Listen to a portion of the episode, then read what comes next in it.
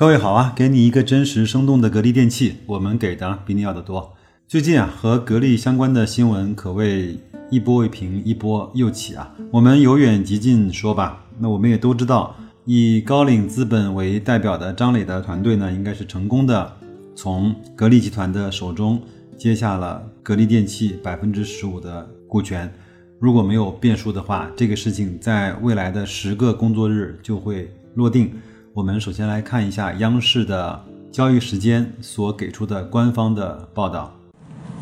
昨天晚间，格力电器发布公告称，格力电器最终选定珠海明骏投资合伙企业作为格力电器百分之十五股权转让的受让方。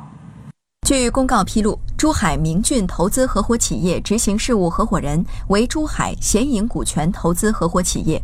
基金管理人为珠海高瓴股权投资管理有限公司。有关资料显示，珠海明骏成立于二零一七年五月，背后即是知名私募高瓴资本。公告还称，上述合作方案为最终受让方的单方面邀请，格力电器管理层是否接受最终受让方的邀请，以及双方最终能否就合作方案达成一致，尚存在不确定性。敬请广大投资者注意投资风险。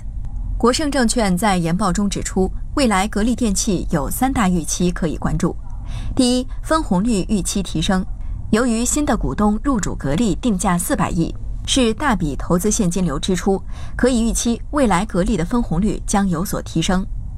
第二，股权激励计划推出，转让的方案中明确提出，要求对方出具改善上市公司治理结构和激励机制的具体措施，且意向受让方应有助于促进上市公司持续发展，改善上市公司法人治理结构。第三，股权转让，格力的经营都将更为灵活。格力电器二零一八年二季度数据显示，高瓴持有格力电器四千三百三十九点六四万股，位列第八大股东。受到百分之十五的股权花落高瓴资本的消息刺激，A 股上市的格力电器今天高开将近百分之三，随后逐步走高，股价在盘中一度超过每股六十元。截止到发稿时，格力电器股价收于每股五十九点六五元，涨幅百分之四点八三，总市值逼近三千五百九十亿元，在家电板块当中仅次于美的集团的约三千七百六十亿元。新闻听完了，我相信这个事情的落定呢，都在很多人的预料之中。我无论是厚普投资还是高瓴资本，都会有不同的诠释。其实我自己呢，思考比较多的和希望在后续的事件发展中看到的一些变化呢。有以下的几个方面，其实总的来说就是希望弄明白高瓴资本能够给格力电电器带来一些什么样的好处，或者说带来一些什么样的有利的条件。那今天呢，我只是把这些问题呢罗列出来，供大家一块儿去思考。我们今天先不去定性的去给它标注一些答案，好吗？那第一个呢，就是高瓴资本能不能够帮格力电器？提升它生产和制造的能力。第二个呢，它能不能够帮格力电器去提升在研发科技啊专利方面的能力？第三，它能不能帮格力呢去在销售以及市场以及渠道的方面给出一些帮助？第四，它能不能够帮格力在海外的销售中获得一些更好的条件？第五。它能不能够帮格力电器在多元化的转型之路上，能够给他更多的一些协调和扶持？以上呢就是我要思考的一些问题。我也希望各位啊，有空的时候帮我把这些问题呢，也在你的脑海中去思考一下。你看看，你作为一个格力的投资者，甚至说你可以换位思考，作为一个格力的拥有者，或者说作为一个资本方，你会在这些问题上做出什么样的举动和做出什么样的判断？我坚信高瓴资本接手格力电器，它不仅仅是作为财务投资者，因为格力本身就不缺钱，对吗？好，还有，我认为它能够帮他做的事情呢，有以下几点。第一个是，它应该是可以去改善整个格力现在的治理结构啊，整个管理层能够参与到整个持股的过程中来。好像是在这份公告中，高瓴也发出了一些邀约，对吧？这些资本进来，当然是希望跟一家好的公司共同去发展。当然，我们也都知道，归根到底呢，资本是逐利的，他也是希望有更好的回报。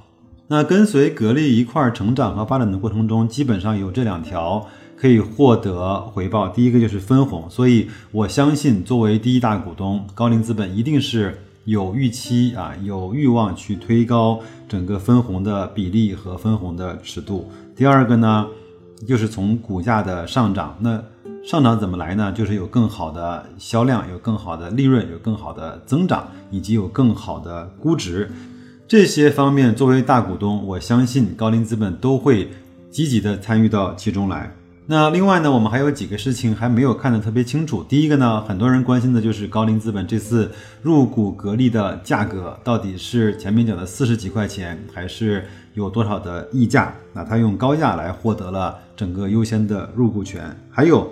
和董明珠团队还没有共同发表过一些言论，或者发表过一些合作的声明。这个我们觉得他的态度和他的定位呢，非非常重要。他到底是野蛮人，还到底是白衣骑士，现在还看不清楚。那我们只能够把他当做一个盟友来去看待。因为前面一段时间，张磊正好在乌镇啊，呃，讲了一些话。他说，呃，企业家必须在。C 位出现，所以他就是尊重整个企业家对企业的这种作用性。那这件事情呢，我们就先讲到这儿，因为它还有后续的一些事情还没有发生，我们也静待花开，去看看它后续的发展。另外呢，也在十月三十号的晚晚间，格力呢也是出台了它整个三季报的报表。我相信很多人看完之后也会有不同的观点，然后整个。在周四这天呢，整个的股价也变得扑朔迷离，很多人说要跌停，很多人说要怎么样啊？现在来看，市场还是保持了相对的理性啊。我们来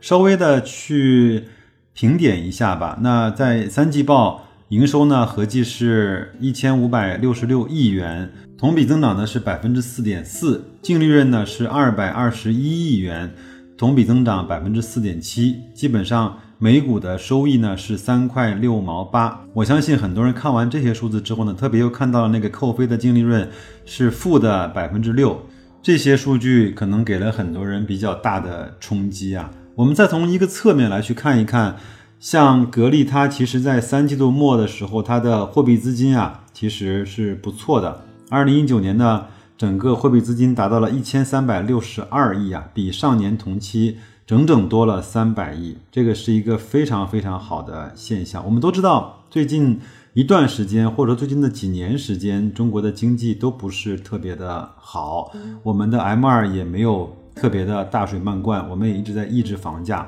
甚至我们的汽车消费、我们的大宗的耐用品的消费，甚至我们的物价还在 CPI 还在慢慢的增长，所以所有的这些对我们的经济压力其实都是很大的。包括白老师在今年和所有的行业的认识的一些朋友聊天，没有一个人说我们的行业今年做的特别风顺风顺水的，都还是有各种各样的困难。那所以呢，在这样的情况下，格力的货币资金还能够保持住这样的增长，在寒冬中家里面是那个最有柴火、最有现金、最有余粮的那个人，我觉得他这方面表现的是不错的啊。